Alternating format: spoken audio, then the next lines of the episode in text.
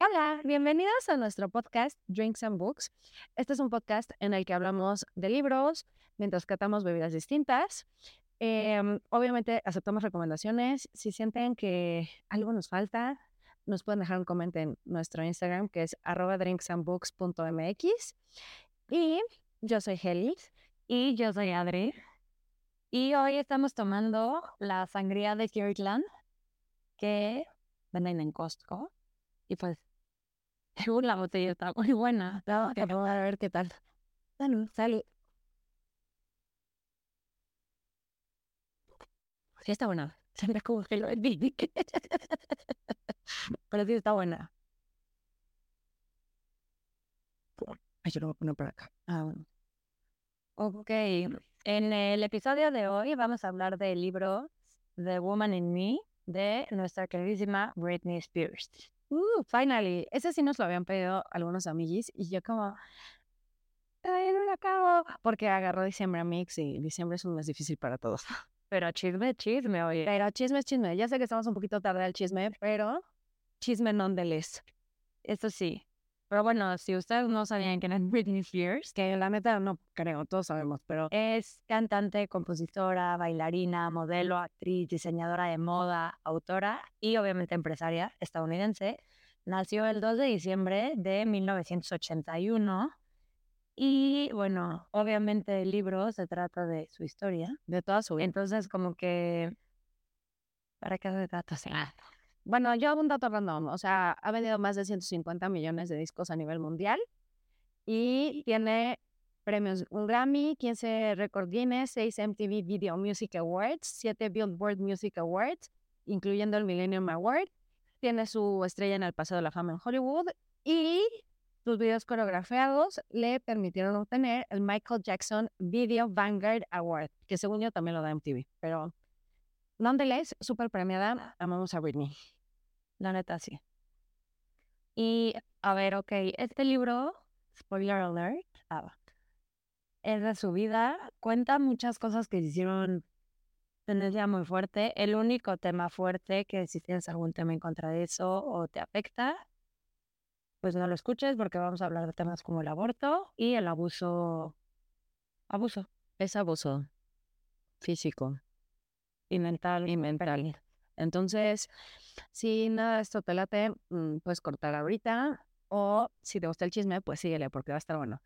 Em, spoiler alert, no hay ningún spoiler alert porque Es la vida es la vida todos Britney, conocemos. todos conocemos, por lo menos la gran parte. Entonces, Y también, más bien vamos a entender, como nosotros entendimos, por qué Britney actúa de la forma en la que actúa. ¿Estás de acuerdo? sí, al 100. Entonces, pues nada. Em, ¿Quieres empezar? Bueno, pues, pues sí, ahora que lo dices.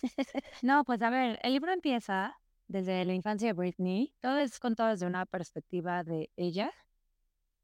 Y ella, algo que, o sea, literal, página 4, frase, ella, para ella cantar es mágico y cuando ella cantaba, ella era ella. Esto está en inglés, pero lo quise decir en español porque bilingüe. se sentía como más, más sí misma, ¿no? Sí, Está mal dicho eso, pero sí, O se sea, se sentía más sentía libre. libre. Eso y la iglesia. Ah, sí. sus momentos de libertad. A ver, aparte, o sea, como que ella narra desde la historia de su abuelo, que su abuelo era súper abusivo con su papá y que el abuelo era tan abusivo que mandó a dos de sus esposas al manicomio directo. O sea, esto es un trend que viene desde su abuelo, entonces ella como que habla de que su abuelo con ella nunca fue abusivo, pero que ella estaba consciente de que su abuelo había sido abusivo con su papá y con los hermanos de su papá. Sí, de hecho, yo así subrayé una quote, y sí la voy a decir en inglés, perdón, porque la traducción no me sale. Básicamente. Traducción al aire. Pero, o sea, dice desde el principio como Spears meant and that's to be bad news, especially in terms of how they treated women. Entonces, básicamente, lo que dice Hailey es súper cierto. Desde que ella sabe, su abuelo ha sido súper abusador, sobre todo con y hacia las mujeres. Y bueno, después habla de cómo se conocen sus papás, que su papá era súper buen basquetbolista y que nivel de que la gente iba a verlo jugar básquetbol a su escuela y pues que su mamá siempre era de una familia con más dinero que su papá, pero que se enamoraron y que decidieron casarse y que el amor triunfó por lo menos unos cuantos años, meses.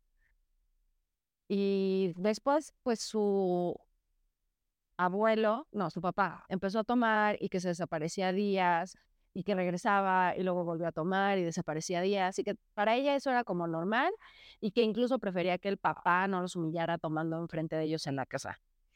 Sí, porque, o sea, para ella era más cómodo. ¿Por qué leí el libro hace tanto? Por su culpa. Perdón, tú, perdón, perdón, sí, lo, eh, diciembre fue difícil. Bueno, a ver, entonces le sigo y ahí, jumping whenever you get the Este, su mamá decide divorciarse de su papá en 1980, pero el papá de Jamie para los que no sepan, el papá de Britney Spears se llama Jamie Spears, la mamá de Britney Spears se llama Lynn Spears. El papá de Jamie decide que convencerla y ella regresa con, con Jamie a, a vivir otra vez y y bueno, le empieza a ir bien a su papá, pone un negocio de, un negocio de construcción, un gym, su mamá pone una guardería. También ella narra que la ciudad de la que son en Luisiana, porque es de Luisiana, era una ciudad bastante pobre. Entonces, como que ellos eran los riquillos del pueblo, pero nunca eran millonarios. Nunca había como demasiado dinero. Había dinero porque tenían negocios, pero nunca había muchísimo dinero. Entonces, bueno, también habla de que su prima Laura Lynn era su mejor amiga y que se la vivían juntas y que pasaban todo el tiempo juntas y que su bisabuela Alexi, la mamá de su mamá, si mal no recuerdo, era como su mejor amiga también y se iba a pijamadas con ella, se maquillaban, pero pues su abuelita, y su bisabuela ya estaba viejita y que alguna vez chocó y desde entonces ya no dejaban que fuera a ver a su, a su bisabuela a su casa, que eso era algo que a ella también le dolía mucho porque en su casa no se sentía al 100 cómoda por sus papás, por cómo eran sus papás.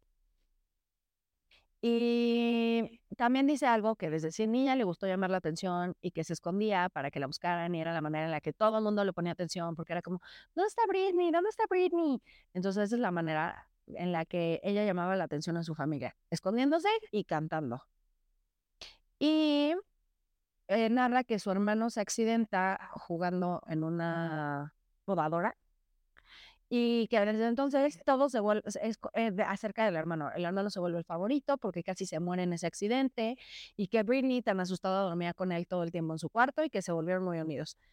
Y como que ella dice que su papá regresó al alcoholismo y entonces les empezó a ir mal, pero en mi opinión yo creo que regresó al alcoholismo y les empezó a ir mal. O sea, el alcoholismo es bueno, es el factor para que les haya ido mal. Sí, como que ella siempre narra que el alcoholismo regresa de alguna manera a arruinarle la vida a ella y a toda la familia. Entonces, pues obviamente dice que en la noche llegaba el papá súper borracho y que la mamá se lo gritoneaba fuera de la, de la sala y que Britney salía a decirles que se callaran y que la dejaran dormir. Una familia bastante disfuncional. Y espérense. Y bueno, Britney empieza su vida artística, hizo audición para The Mickey Mouse Club. Club. Y según yo al principio, según mis recuerdos, no queda. No, no queda. porque estaba muy chiquita. Estaba muy chiquita, pero le recomiendan una agencia y la agencia la firma. Y en la segunda vuelta audiciona y entonces es cuando se queda en el Mickey Mouse Club. Porque aparte de sido, esto, esto está interesante, este es un fun fact que yo no sabía, pero que había sido understudy de Natalie Portman en Broadway. Ah, sí es cierto. Pero y les juro si leí el libro, solo son fun facts que leí hace dos meses. Pero después de que dejaran el, dejar el protagónico, porque en Navidad había que presentarse, no, lo estoy narrando mal, perdón. O sea, ella decidió que ya no quería seguir trabajando en Broadway porque tenía que trabajar en Navidad y eso no le gustaba y entonces se regresaron a Luisiana. Entonces Luisiana comenzó a practicar básquetbol como su papá y fue otra vez la audición del Mickey Mouse Club y entonces ahí fue donde se quedó. Y dice que era muy divertido porque a pesar de que estaban trabajando día y noche, en los días libres podían ir a Disney World y subirse a los juegos y como que, porque a veces se grababa en Orlando, entonces era algo como muy cool porque era trabajo y no. Estoy segura que he visto videos de YouTube de Britney Baby, Baby Britney, Baby Baby, y se me hace lo más cute. Es que es lo más cute. Aparte siempre fue cute y bonita, entonces siento que obvio eso le ayuda muchísimo porque hay gente que canta muy padre, pero que la gente es como, "Oh, Sí, igualmente, el medio sobre todo es muy duro. Y es como, "Mm, no está bonita. Como lo que hicieron a Phoebe Buffet. como la realidad de Phoebe Buffet. Pero ese es otro tema. Em, bueno, en el club de Mickey Mouse narra que estaba con Kerry Russell, Christina Aguilera, Ryan Gosling y obvio Justin Timberlake. Que vamos a entrar a detalle de eso de Justin porque sí está, sí está heavy, sí está duro. Y bueno, aparte dice que mm, cuando se murió su abuela, la mamá de Justin, de Justin Timberlake les prestó dinero a Britney y a su mamá, porque su mamá estaba con Britney, para ir al funeral. Y bueno, dice que su primer beso en toda la vida fue Justin Timberlake. Y bueno, narra que se acaba el Mickey Mouse Club y que regresa a Luisiana a más o menos como, como a una vida normal. Pero a ver, esto tiene, no sé, 14 años, ¿no? Sí, ella estaba, era preadolescente. Ah, sí, y la mamá es como, bueno, weekend de chicas y vamos a tomar. Y entonces ella empieza a tomar a los 14, empieza a fumar a los 13, o sea, como que algo que sí yo no sabía es que Britney Spears fumaba. Yo sí como que lo dice en el libro y yo, ¿Sí? Estoy segura que yo reaccioné igual. Fue como, ¿cómo? O sea, ¿por? pero aparte nunca se la ha grabado fumando ni No, porque según yo, bueno, según yo ya después como que los medios, como su imagen era de buena, de niña buena, sí. de good girl, American good girl, ya sabes. Yo creo que era mucho por eso. Y también en esa época los medios no eran tan invasivos como ahorita. No, siento que, o sea, bueno, lo vamos a, a explorar más adelante en el libro, pero los medios se empiezan a volver invasivos con ella. O sea, como que ella es la que da el, no, no el pie, pero la pauta de qué tan invasivos pueden ser los paparazzis con alguien. Porque ella realmente fue de las primeras personas que te enterabas De casi qué calzones se ponía. Sí, sí, o estaba sea, cañón. sí estaba cañón. Y bueno, eh, que empezó a fumar a los 13 y que cuando su mamá se, se enteró, chocaron. E- Ella iba manejando el coche o la mamá y como que la mamá se entera y la viene regañando y entonces como que algo pasa en el Inter y chocan. Entonces ya la mamá como que le perdona que fume desde los 13 años. Uy, qué raro. Y luego aparte dice que se, se- como que se hizo muy... a- como que le gustaba un amigo del hermano, que el hermano es más grande, y que con él perdió la virginidad y como que el hermano estaba súper enojado con el amigo, entonces acusó a Britney Y la y castigaron. la castigaron. O sea, sí estuvo raro. Y bueno, Era de la infancia. o sea, Porque aparte de eso de infancia todavía ni siquiera entra como en... ah, O sea, perdón, sí. A ver, o sea, si tenemos... la verdad que tenemos, No, no, si tenemos gente que nos... decir como escuchadores. No, si tenemos gente menor a 18 años, yo sé que sienten que el mundo es suyo, pero de verdad, o sea, sigue siendo un niño. Realmente no tienes la... No, o sea, no tienes la madurez emocional ni cerca. Creo que yo todavía no la tengo. no, yo también estoy igual. Creo, o sea, pero para hacer esas cosas a esa edad, digo, tomando en cuenta que hay cosas en otros países, por en México, nosotras también vivimos en un ambiente muy, no sé si cerrado sea la palabra, pero, o sea, yo creo que yo tuve una infancia slash adolescencia muy inocente. A lo Yo de lo que se vive Ahorita o, ahorita o- o en, o o sea, o en Estados Unidos, Europa, la neta. O sea, la neta sí. Bueno, y después de estar viviendo en Luisiana un tiempo, eh, la invité, o sea, como que decidió a su mamá que era momento de lanzar, bueno, no decidió, pero como que decidió en, algún punto que era momento de lanzarla como estrella y entonces la mandaron a grabar un demo en Nueva York. La firmó Jive Records y se fue a vivir a Nueva York con una amiga de la familia, Felicia Culota. Es su apellido, ajá. unos 12 años.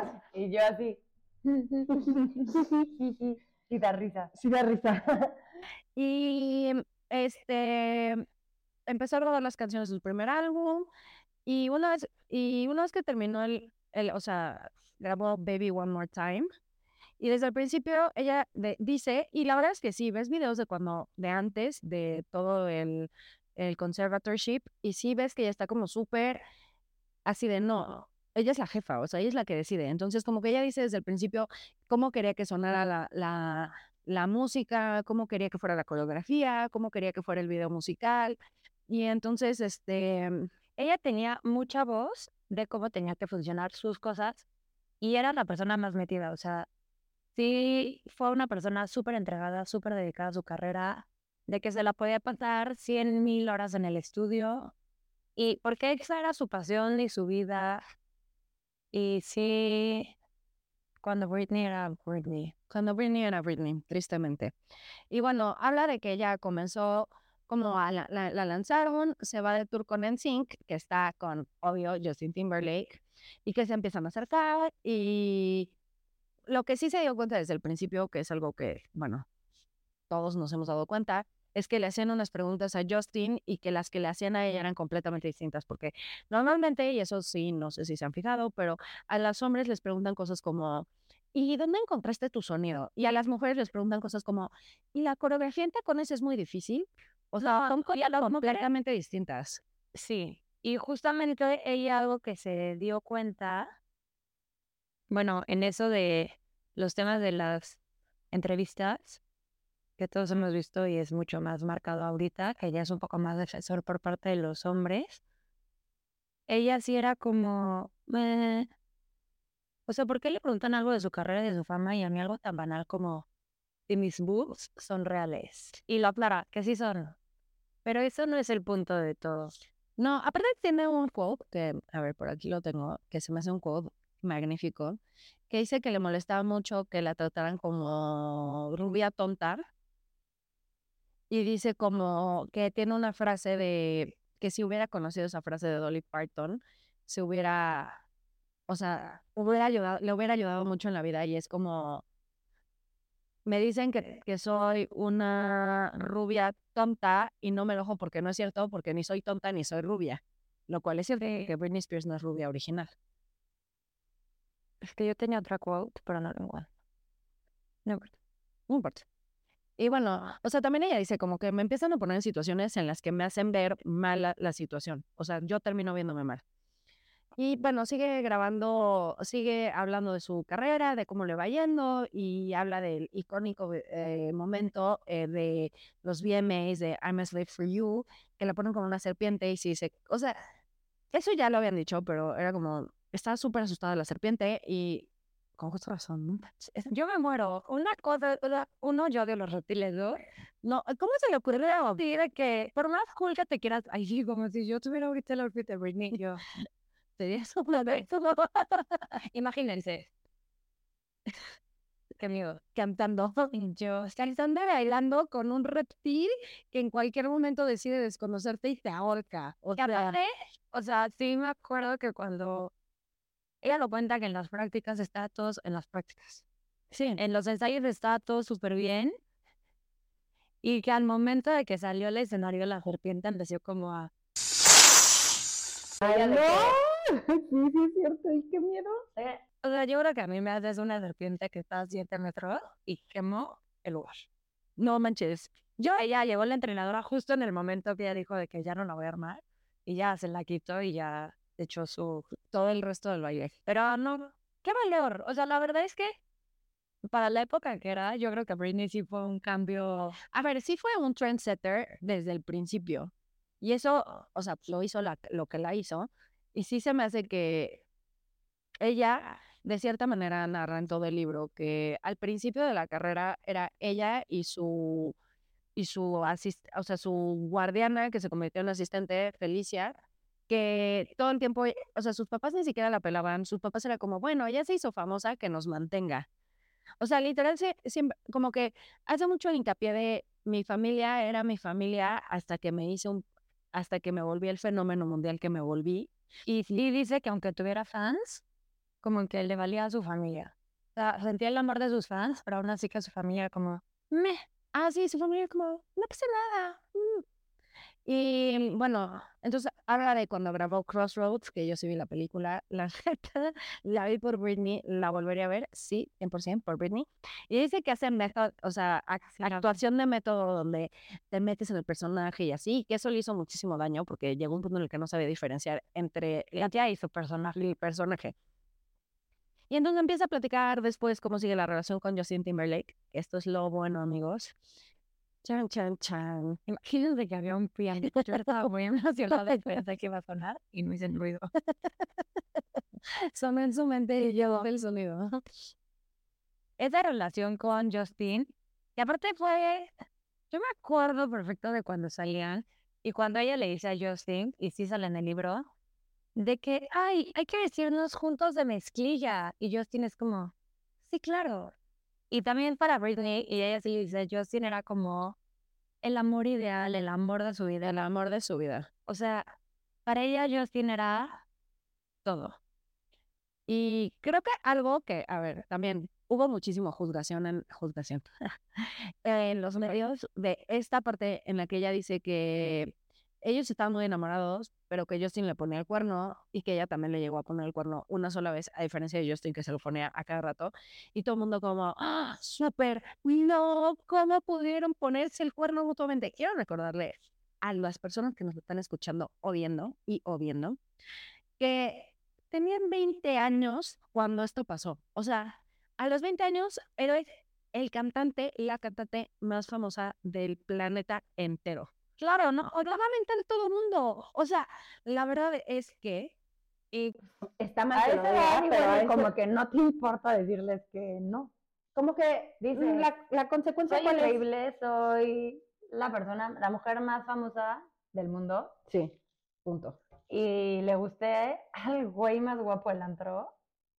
Por Tipo, supuesto, o sea, a ver, Yo no la juzgo. yo no Ni la a él. juzgo. Ni a él, él tampoco. Ni a él. O sea, a los 20 años, la verdad es que todavía no consideras las consecuencias de tus acciones. Claro que no. Y es todo muy impulsivo. Entonces, como que, a ver, eres la persona más famosa del planeta y aunque andes con la otra persona más famosa del planeta, como que si alguien llega y te hace ojitos, igual y sí, igual y no. No, Exacto. no, eso sí no lo juzgo. Como que siento que todo el mundo juzgó demasiado eso y es como, a ver, gente, acuérdense que tenían 20 años. Britney, aparte de tener 20 años, era una chava súper abandonada por su familia. Y entonces, que alguien le prestara la atención de manera personal, pues para ella era todo, para ella era todo. Era una atención de manera personal, porque una cosa es la atención de las multitudes, de los fans y todo esto, pero esto era una atención personalizada, por así decirlo. Entonces, pues bueno, están entre esto que sí, que no, que sí, que no, y para esto dice que ellos ya vivían juntos en Orlando, algo que también fue como shocking para todos, incluyéndome, porque eso sí se lo tenían súper bien guardado. Y pues pasó lo que pasa cuando tienen 20 años y son las personas más famosas del planeta y obviamente no se cuidan, o bueno, no sé, ¿quién soy yo para juzgar? La verdad es que sonó muy juzgador. No, no estoy juzgando. No estamos jugando, estamos Como que, o sea, al final se les chispoteó y se embaraza. Y entonces ella dice, está padrísimo porque entonces ya podemos empezar nuestra familia, es, vamos a hacer Justin y yo y el bebé y todo. Y Justin le dice a Britney, no, pues es que no estoy listo para ser papá. Lo cual es válido, tenían 20 años. No quiero recalcar lo suficiente esto. Tenían, creo que ni siquiera tenían 20 años, creo que tenían 19, 19. Creo que no tenían ni 20. O sea, ni siquiera eran legales en Estados Unidos. Ajá, o sea, no puedo enfatizar esto lo suficiente. Sí. Como que le echan mucho, le empezaron a tirar mucho a Justin, y así se lo merecen, no voy a decir, Pero no por eso. o sea, diciendo, es que no estoy listo para ser papá y cómo vamos a ser papás ahorita, apenas están empezando nuestras carreras, porque sí, estaban en la punta de, del Monte Everest, pero todavía, Según yo, según, lo- o sea, a ver, según mi recuerdo, o sea, Britney ya estaba en el pico, pero Justin estaba así subiendo de que, no sé, a mil por hora. a mil por hora, o sea, O sea, Justin estaba, no estaba todavía en su pico, pero estaba en ese punto de la picada hacia arriba. de, de nada, acabar de despegar, de acabar de despegar. Porque NSYNC sí fue fenómeno mundial, pero como banda.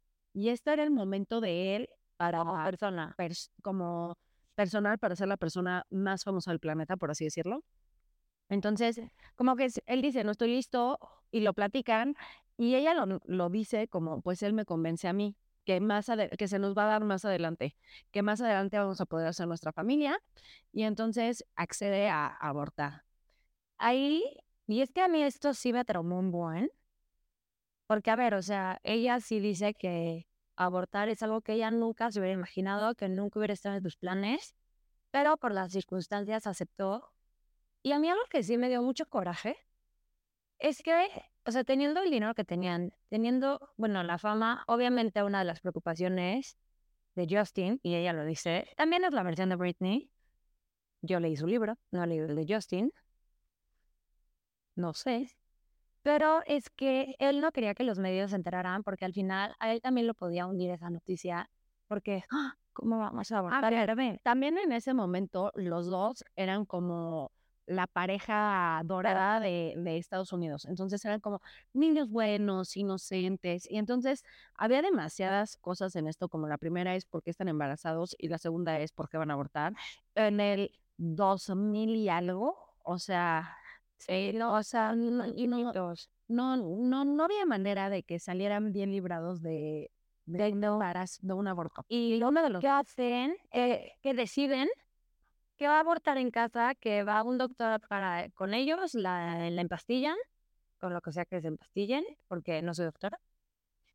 Y, o sea, y Britney cuenta en el libro que fue el peor dolor de su vida, el peor momento de su vida, ella estaba de verdad tirando en el baño, pe- tirando, Tirada en el baño. muerta de dolor, de miedo, pensando que se iba a morir. Y es que, perdón, si a mí me pasa eso y mi pareja y me toca canciones para que me sienta mejor, le reviento la cara. En defensa de Justin, y no soy fan de Justin, Tenía 19 años. A los 19 años, ¿qué se te ocurre hacer para hacer sentir mejor a otra persona? Te voy a cantar Wonderwall otra vez. Te juro que haces there, there, todo estar bien antes de tocar la guitarra. bueno, Pero bueno, sí, tienes razón. Ahora, chiquitos, eran muy chiquitos. Pero realmente hay todo esto, o sea, como que si lo piensas más allá de eso, obviamente no eran conscientes del riesgo en el que estaban poniendo la vida de Britney, ya sabes. Por supuesto que no. Volvemos a lo mismo. Tenían 19, 20 años. O sea, no estoy diciendo, no estoy defendiendo ninguna de sus acciones, pero entiende el por qué. A los 19, 20 años haces las cosas y dices, ¿qué es lo que puede pasar? El día que te enfermes de la panza y me tengas ahí a tu lado, voy a hacer como que toco la guitarra para que veas cómo se siente. Cero vengativo. Como si éramos juntas y yo. Te voy a decir, tócate la de Wonderwall. A ver si sí me la piden. Tengo tan y me van a pedir como la de rata de dos patas, ¿ya sabes? Yo, bueno, otra vez, por favor. Ahí digo, yo estoy cargando. Sí, la vi. Pero bueno, Sí, no la cumplir. volviendo al libro, después de esto, como que ella dice como Justin se empezó a poner como se empezó a alejar, no sé qué, y pues que Justin la corta a ella. Y que cuando la corta a ella se siente tan mal que decide regresar a Luisiana donde es su familia, que, o sea, explica que lo que más tristeza le daba, y la verdad ahí sí sufrí por ella, fue como, es que mi familia no era mi familia, era la familia de Justin. Con ellos pasaba Navidad, ya sabes, Año Nuevo, las fiestas, bla, bla, bla. Y pues ahorita sí me siento como, como de que tristísima. Entonces, pues bueno, Qué duro. y aparte, ah, no sé cómo llega a Luisiana, cómo en Luisiana la hermana está súper mal educada, Jamie Lynn, como este, la única manera en la que, que como que empieza a salir es cuando le hablan a hacer shows, modela pa- haciendo un spotlight de, con Donatella Versace. Y que cuando sale el disco de, de Justin, Amala es Britney. Eso es algo que está cañón, que creo que la verdad sigue pasando. Porque aparte al final, en esta subida de Justin a la fama, en donde él ya era top, y fue por el breakup y eso, o sea, a Justin sí le hacían preguntas de su carrera y así, y con Britney era de que, ¿por qué? ¿Qué sientes de que ya no estás con Justin Timberlake? Es como, dude, O sea, el comentario, aparte una de las preguntas que le hacían continuamente es, ¿por qué le pusiste el cuerno a Justin? o sea, pues porque quise. ¿Y? O Ah, sea, no se vale, no se vale. Y el coraje de todo el mundo es, Justin también le puso el cuerno a Britney. ¿Mm? Anótenselo también. Justin, esto es para ti. Justin, esto es para ti. ¿Y en inglés? Recapacita, Justin, recapacita. Hmm. Se me fue la frase en inglés y nada aplicarme, va de Y yo, No, no. Julián, Ah, ya. empieza a decir como algo que también le molestaba muchísimo y que le empezó a dar ansiedad social, es que Justin Timberlake y Christina Aguilera estaban como living their best life Y ella todo el tiempo era asediada, todo el tiempo era criticada, todo el tiempo todo estaba mal. Que siento que eso también está como muy unilateral. O sea, Cristina Aguilera tenía más o menos su misma imagen como de niña buena y no sé si fue decisión de Cristina Aguilera o de quién fue decisión, decidieron mejor hacerle marketing como la, la chica mala. Y entonces el tipo de, de manera en que la veían es completamente diferente a lo de Cristina Aguilera porque Britney era la niña buena y si hacía algo mal estaba mal. Y Cristina Aguilera era la niña mala, entonces si hacía algo mal, daba de qué hablar, pero al final de cuentas estaba dentro de su personaje. Era Cristina Aguilera. Entonces, pues también como que ella dice como, no, no se vale, bla, bla, bla. Y empieza a platicar de su relación con Madonna, que Madonna la toma como, como su, ¿cómo se dice? Como su... Su...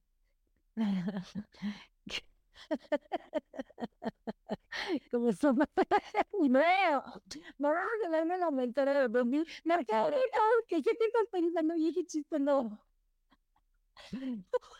Perdón. Creo que la adopta en su regazo, La toma bajo su la toma bajo su... No sé. Entonces, pero como que la acoge, La acoge es la palabra que estábamos buscando. Acoge. Pero entonces, mentí.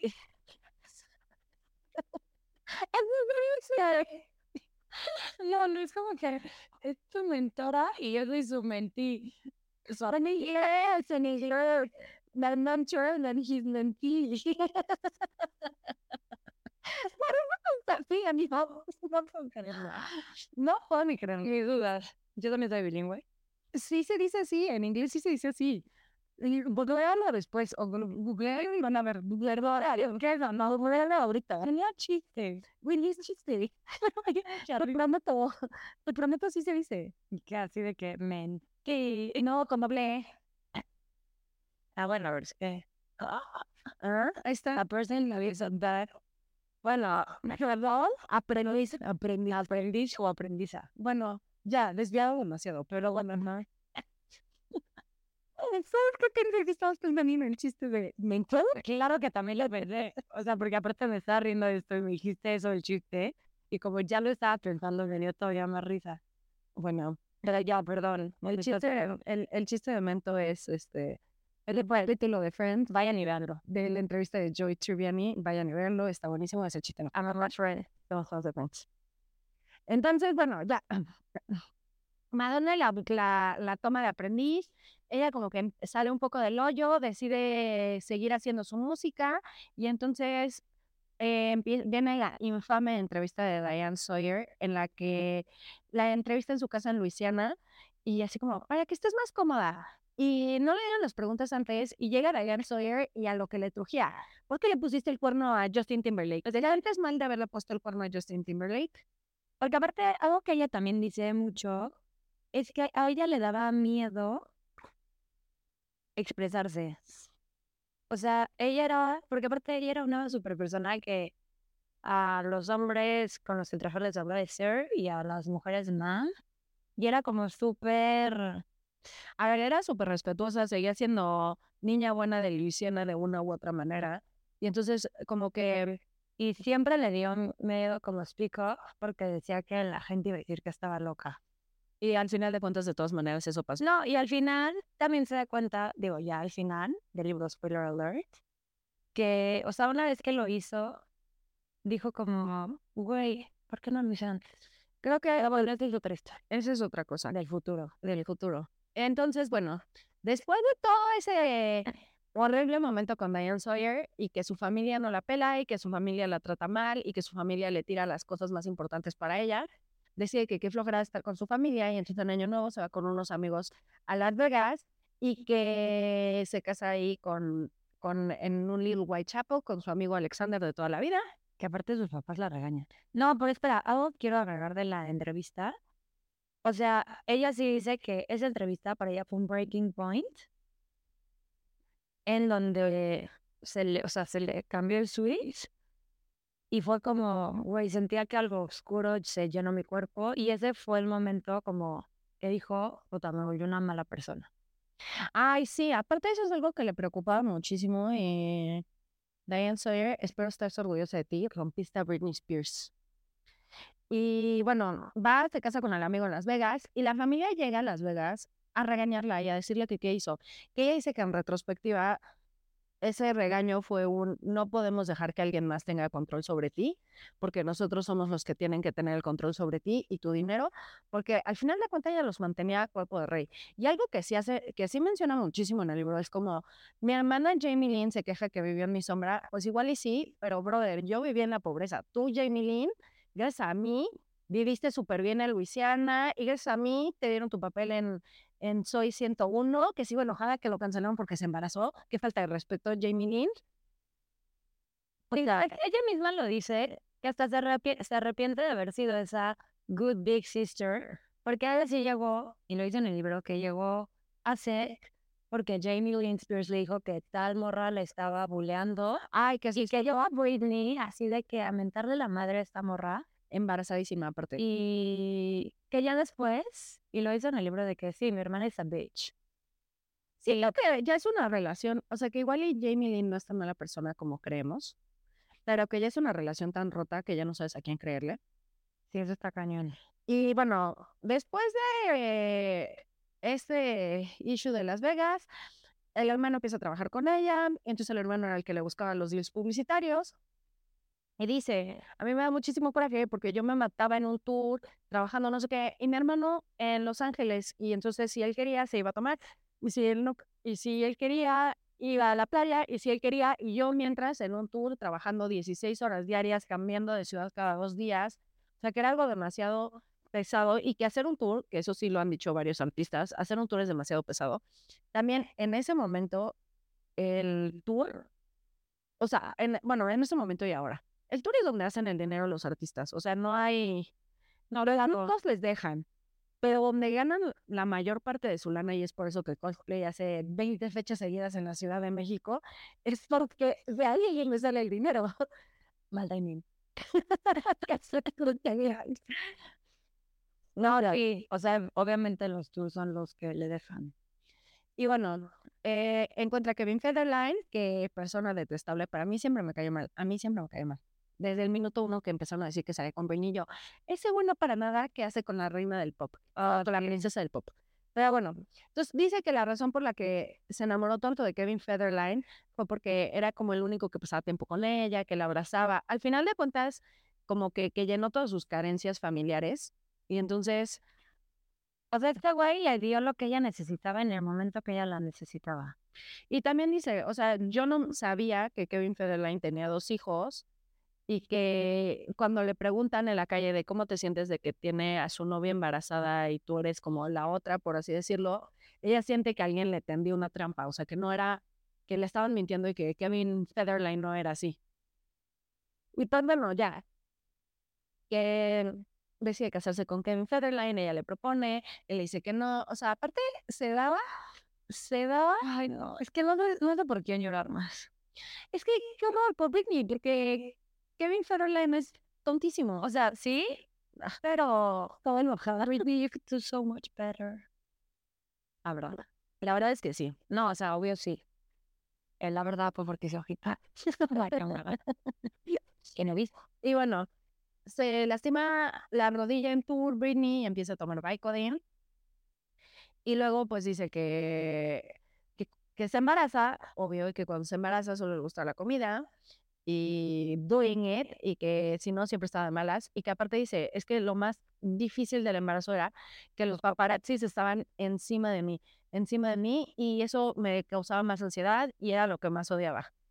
Y entonces, bueno, lo que me dio mucha risa es que dice que, bueno, en ese momento fue cuando Kevin Federline decidió volverse rapero y sacar su, Ah, sí, es cierto. y su disco. Y dice, a ver si encuentro el código. Aquí está. Perdón, pero sí, sí, hay que ver con Kevin. No, ese no es, ese no es. Um, Justin. mm. Ah, ok. Sí, dice, Kevin pensaba que era un rapero entonces. Y dice, bless his heart, porque se lo tomó tan en. O sea, hasta incluso ella dice, por supuesto que no era rapero, ese brother no tenía ni idea de lo que hacía. O sea, Y también dice que, o sea, a ver, a ver, que también esto, el embarazo y todo, la hizo que estuviera más como preocupada por sus hijos y quisiera esconderlos más. Y entonces, como los escondía más, sentía que la emoción de los paparazzis era más, entonces más la asediaban, más la trataban mal, más querían fotos de sus hijos. O sea, como que se estaba volviendo un círculo vicioso. Entonces ella estaba como muy, no quiero que, que nadie vea a mis hijos. Y luego aparte dice como, y bueno, a ver, en ese momento se da cuenta que Kevin Federline, por supuesto que lo usó después del segundo hijo, porque aparte se aventó dos hijos como en dos años. O sea, la verdad es que, Britney, mis respetos, tener dos hijos en dos años es difícil. Y tener un hijo en un año es difícil.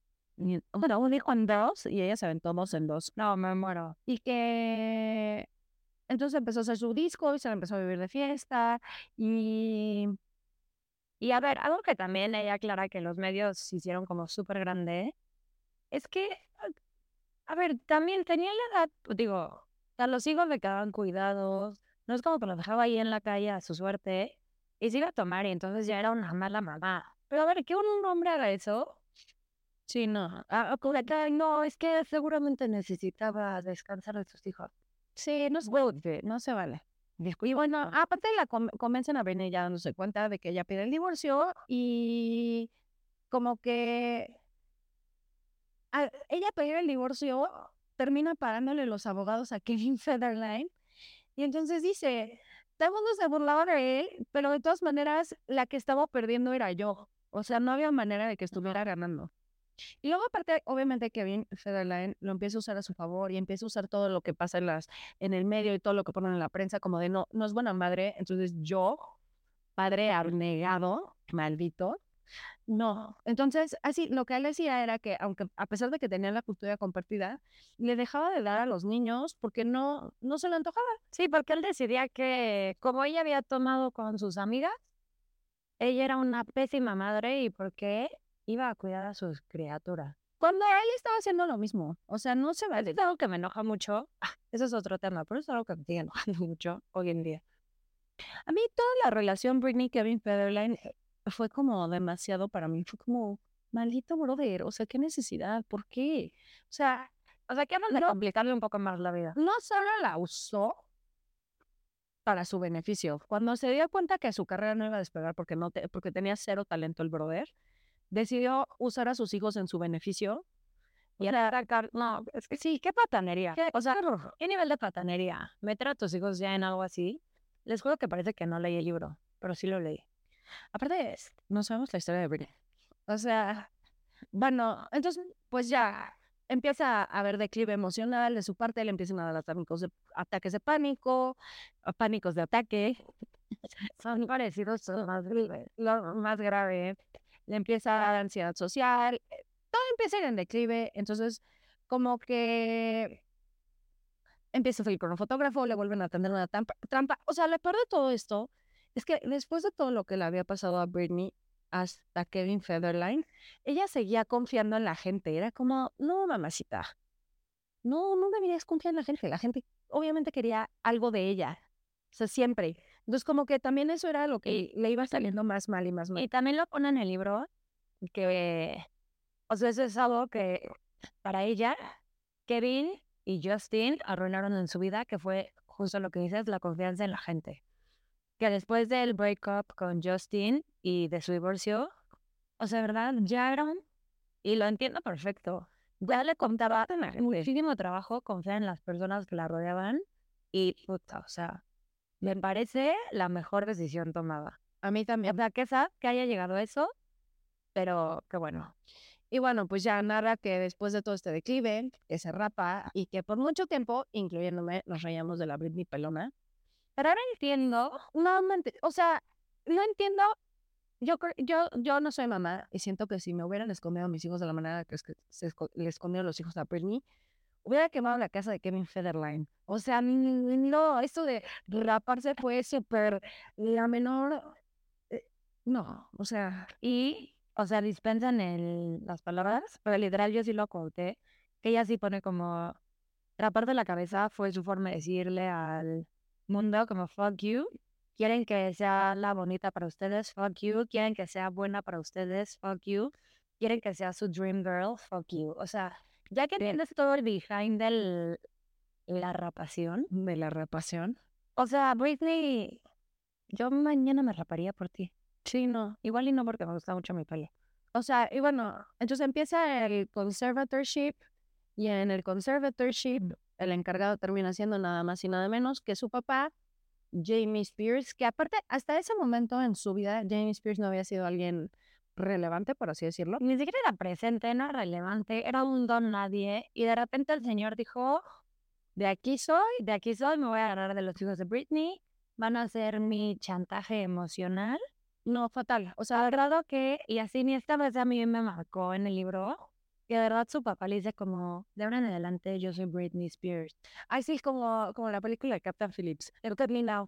I'm the captain now. Así lo Dice Jamie, look at me now, I'm Britney Spears now. Te juro, yo leí esa parte del libro, el I'm Britney Spears now. Y yo, Yo, fue así como shock. de... Tan, tan, tan, todo. verles de telenovela, ¿no? Y yo, ¿qué va a pasar en el siguiente capítulo? Y yo seguí leyendo. Sí, no. creo- o sea, cuando leí eso, yo también lo leí. Yo como, ¿what? Lo peor de todo es que sí lo creo capaz. O sea, no estoy diciendo, ay, se lo inventó Britney. Licenciado literario. Porque aparte ya también te das cuenta de cómo empezó a hacer la vida de Britney, porque a ver, no es como que a nosotros nos dijeron en las noticias, señoras y señores, a partir de hoy, el papá de Britney Spears es Britney Spears. No, todavía no. Pero como que te das cuenta, digo, yo que crecí escuchando Britney Spears, en qué momento es clarísimo cuando su papá dice, hoy de ahora en adelante yo tengo todo, porque siento que sí es un cambio drástico en la vida de Britney. de efecto en la vida. O sea, como que ella platicaba lo que decíamos antes, que ella estaba súper atenta de cómo sonaba su música, los videos, todo eso. Y sí se nota un cambio un poco radical de el papá cuando comienza a manejar la carrera de Britney, que a pesar de que tiene éxitos después del conservatorship, no son tan icónicos como los de antes del conservatorship, en mi humilde opinión. Pueden diferir, díganme en los comentarios como, no, la verdad para mí sí me gusta la de la de la de Will.i.am. Pues no sé, a mí no, a mí se me hace más icónica I'm a Slave for You que, que las de los nuevos discos. O sea, Es que aparte también, yo creo que las primeras partes, o sea, realmente esas primeras partes es Britney. O sea, ya vimos que sí. Yo sé que es algo obvio, pero la forma en la que lo quiero decir es como ahí ella lo daba todo y aquí ella ya no, o sea, sí tenía motivación que eran sus hijos, pero no era esa pasión que ella tenía al inicio de su carrera musical. ah, sí, 100%. Que aparte, después de eso, o sea, todo, todo, todo lo que qui- quisiera hacerle tenía que pedir autorización a su papá. Ya la gente que vivía alrededor de ella vivía bajo las órdenes de su papá, al grado que ella ni siquiera podía decidir qué podía comer. O sea, todo lo que comía eran órdenes de su papá. Si ella quería unas hamburguesas y papas, el papá le decía, no, ni madre, tú estás a régimen mientras yo me voy a tragar esa, esa hamburguesa y papas. Ah, ya sé, maldito. O sea, sí era un. Sí era mala onda. Y aparte, algo que a mí me llama mucho la atención, o sea, ella dice el enojo, que ya lo habíamos mencionado, como todo mundo era libre, Justin Timberlake siguió con su vida, Kevin Federline siguió con su vida, su papá mantenía su vida, y ella encerrada en una prisión. Y porque al final de cuentas sí fue como una prisión para ella. Hice como algo que también me molestaba mucho era yo trabajaba, trabajaba, trabajaba, trabajaba, mi papá gastaba, mi mamá gastaba, mi hermano gastaba, mi hermana gastaba, y yo no me podía comprar ni una cer- ni un, déjate una Ni cerveza, unas ¿qué? papas ni su hamburguesa. Ni un Starbucks, ya déjate unas O sea, papas. no, o no sea, no me dejaban ni comprar un café. Porque aparte, si había un punto que hasta su como main guardaespaldas, ella fue como, no sé, de que ya yo, el de Brothers. Y fue como, no porque tu papá me va a correr. Así, o sea, imagínate qué nivel de control empezó a tener este señor en su vida.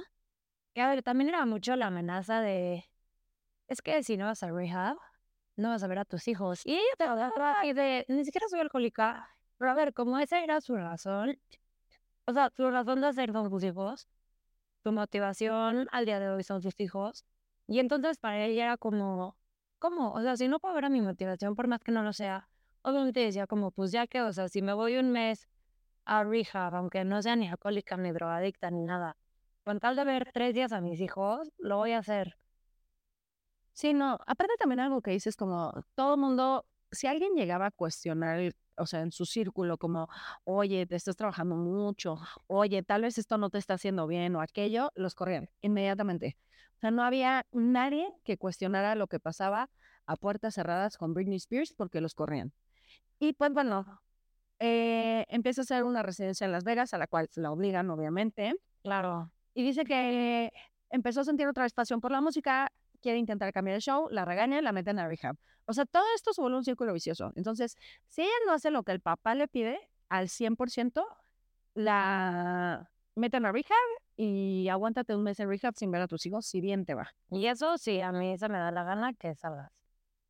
Y bueno, dice que aparte le obligaron a, a tomar, o sea, que ella tomaba Prozac y que se lo quitaron y que le empezaron a dar litio y que había que tomarle los, la presión y los signos vitales en el último rehab todos los días a todas las horas del día.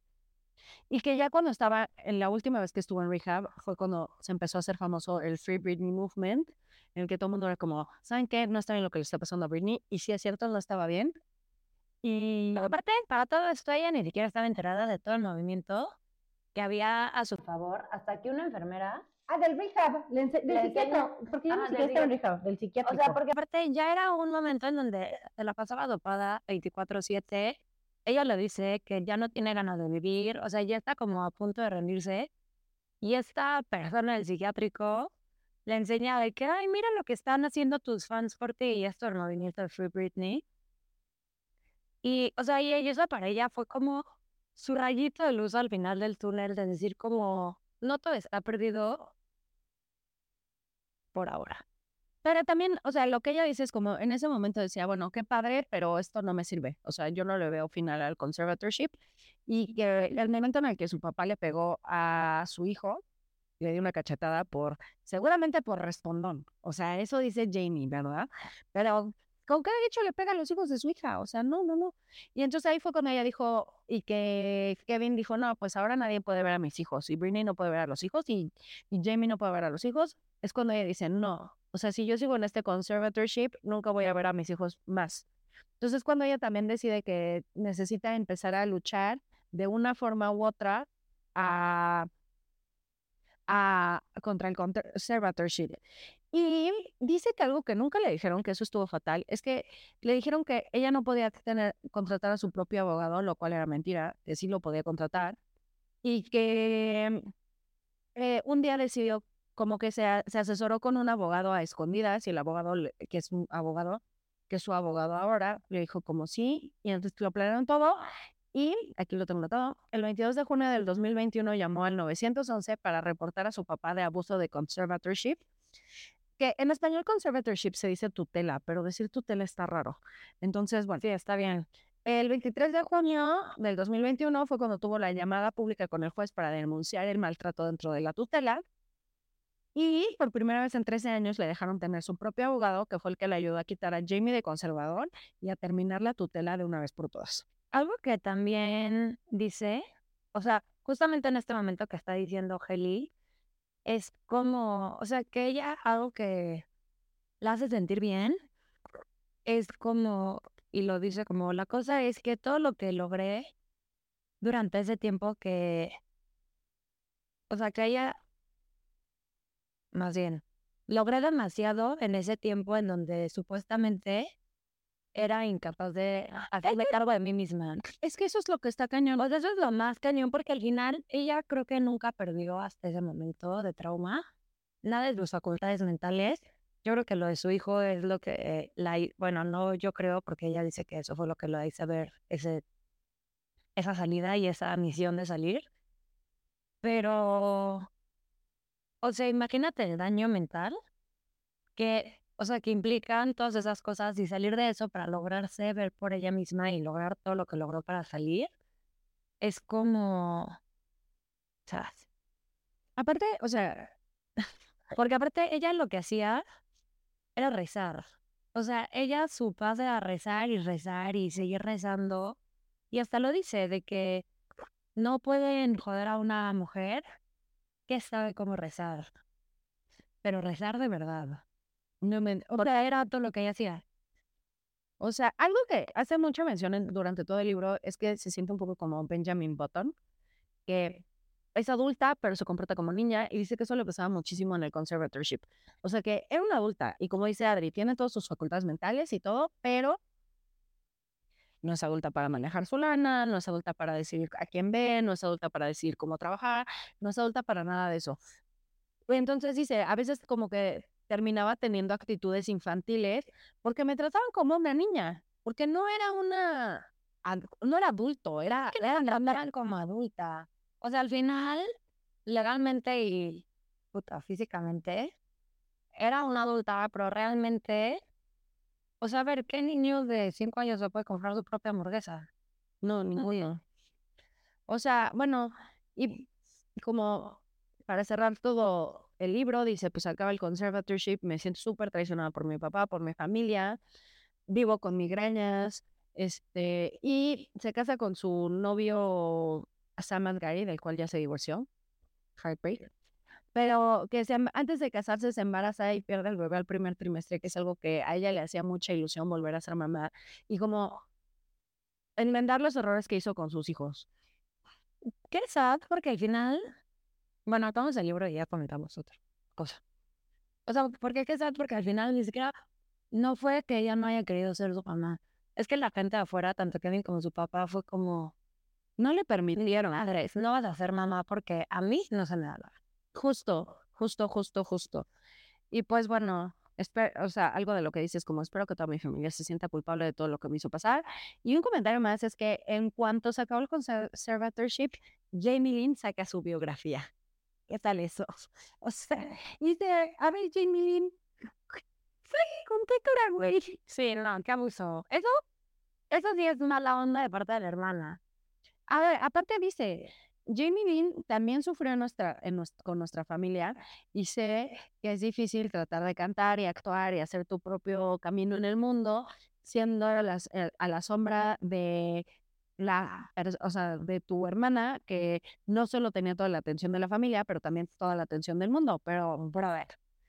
Y finalmente también dice que ella no va a se- seguir su carrera musical por el momento, que ahorita se quiere enfocar en sí misma. Y bueno, a ver, después de 13 años o que duró la, la, la, la tutela, por supuesto que sí.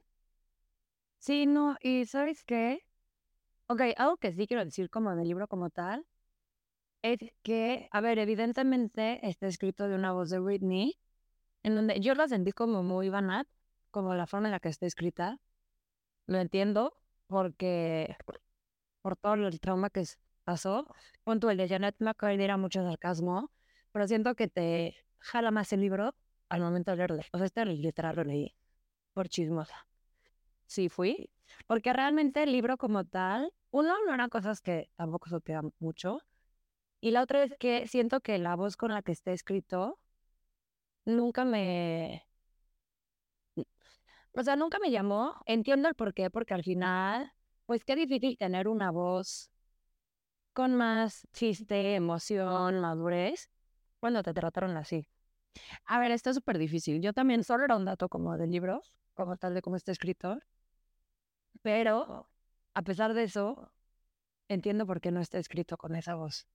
¿Ya sabes? No, aparte, o sea, como que es mucho de personalidad y la personalidad de Janet McCurdy es una personalidad como más sarcástica, más jajaja, jijiji, y la de Britney siempre ha sido como de nice girl, de niña buena. Bueno, eso sí. Pero still, no sé, yo creo que lo único que sí es que gracias al libro ahora entiendo por qué Britney, de verdad, o sea, yo veía sus videos en Instagram y decía, la mujer está pirada. Y sí está. Sí, Girl también. Después de todo, O sea, literal ahora le doy like a sus videos y la admiro porque al final de todo lo que vivió ya no tiene miedo de ser ella misma. sí. O sea, ya es como, y me encanta mi cuerpo y I'm so proud y voy a ver con un calzoncito y, uh, y qué cool, qué valor Britney. Sí, bien por ella, bien por ella. Ahora ya. Y pues yo le deseo todo lo mejor en la vida. Yo también. La verdad es que yo siempre he sido fan. Yo también. Estaba o sea, como que sí, como que hasta que no empezó a tomar como fuerza el movimiento de Free Britney, como que no cachaba lo mal que estaba. Y ya cuando me, me adentré a eso, porque yo sí me adentré un poco al movimiento, y sí fue como, pobre, me está pasando muy mal. Y ahora que ella diga, sí, la estaba pasando fatal, como que me da muchísima tranquilidad saber que se pudo hacer algo por ella y que ahora ya no, no está sufriendo. Y que se está poniendo ella primero. Y se vale, la neta, después de todo, de todo lo que le pasó. Porque de hecho sí he visto que hay ba- bastantes entrevistas en donde es como, ¿y qué Britney? ¿Cuándo vas a regresar a la música? Y es como, o sea, para ella ahorita su prioridad última en la vida es la música. O sea, primero está ella, luego están sus hijos, está su crecimiento, todo. Y la música ni siquiera está en sus planes ni a mediano ni a largo plazo. O sea, yo creo que si por ella es, ni lo vuelve a hacer, a menos que sea bajo sus condiciones. Y lo entiendo perfecto. ¿Por qué? Porque después de todo esto, confiar en la gente debe ser como... Súper difícil. Ah, yo por menos que esto dejo de confiar en la gente. Sí, no. Yo desde que Justin le dice al mundo que lo engañé y él también me engañó, olvídense de mí. Pero a ver, yo por menos, porque yo no soy tan famosa. y también, bueno, otro dato, ¿qué opinaste de la sangría de Costco? Está buena, ¿eh? Sí, sí, miren. La buena que casi me la acabé. Adri se la acabó, yo no. Pero rica, está dulce. Está buena, yo... Está... ¿Sabes qué? Las cosas de Costco, lately, bueno, no, desde siempre, son de súper buena calidad. Pero sí sabes por qué son de súper buena calidad. Digo, esto no es un comercial de Costco, solo para que lo sepan, Pero si nos mandan más sangría, pero si nos dan más sangrías.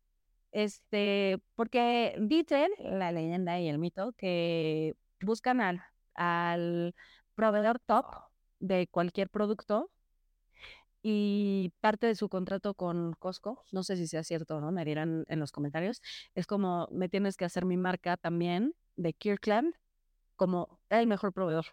Entonces, tiene todo el sentido. La verdad, la marca Kirk- Kirkland es muy buena para casi todo. O bueno, para todo lo que yo he probado. yo también. Y, y yo así como anuncio, he probado vinos, he, he probado muchas cosas de Kirkland y son muy buenos. Pero realmente, o sea, creo que no me da mucho que decir. Ok. Y está buena, por si un día la quieren probar. Sí, en el Costco de su preferencia. Sí, está Pero rica. a ver, ojo, ahorita que nos la acabamos nosotras, No, ya estaba empezada. ya está empezada la botella. No estaríamos así de tranquilas. No estaríamos tan cookies. Estaríamos así como... Sí, ya. Pero, Esto fue Drinks and Books con Adri. Adri.